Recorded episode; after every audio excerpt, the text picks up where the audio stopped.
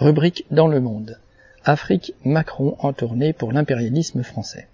Emmanuel Macron a entamé lundi 25 juillet une tournée africaine de quatre jours commencée au Cameroun qui s'est poursuivie au Bénin et en Guinée-Bissau. À la fin sans gloire de l'opération Barkhane au Mali, il entend défendre en Afrique centrale les intérêts de l'impérialisme français malmenés au Sahel.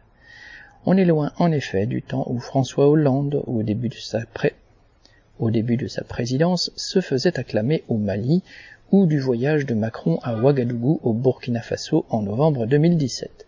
Il avait alors hypocritement conseillé aux étudiants venus l'écouter de prendre le sort de leur pays en main et de ne pas tout attendre de la France.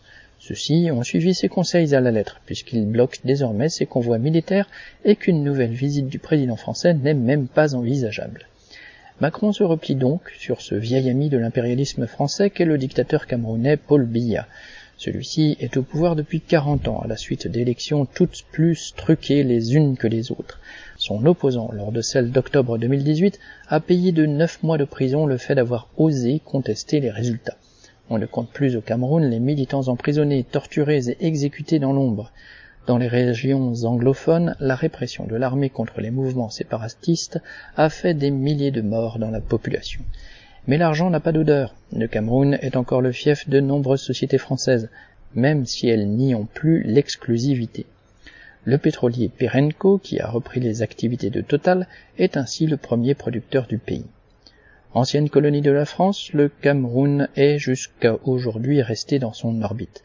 Avant l'indépendance, l'armée française avait mené une guerre féroce au mouvement populaire qu'était l'UPC, Union des populations du Cameroun, qui s'appuyait sur un soulèvement paysan massif.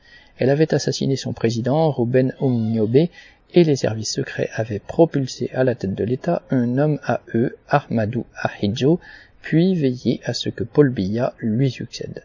Elf et Bolloré, ou ses prédécesseurs, y ont gagné la mainmise sur les richesses du pays. Mais aujourd'hui, la situation a évolué, et alors que d'autres concurrents sont sur les rangs, Macron ne voudrait pas voir l'impérialisme français évincé. Le fait que le Cameroun ait signé en avril dernier un accord de défense avec la Russie a de quoi l'inquiéter.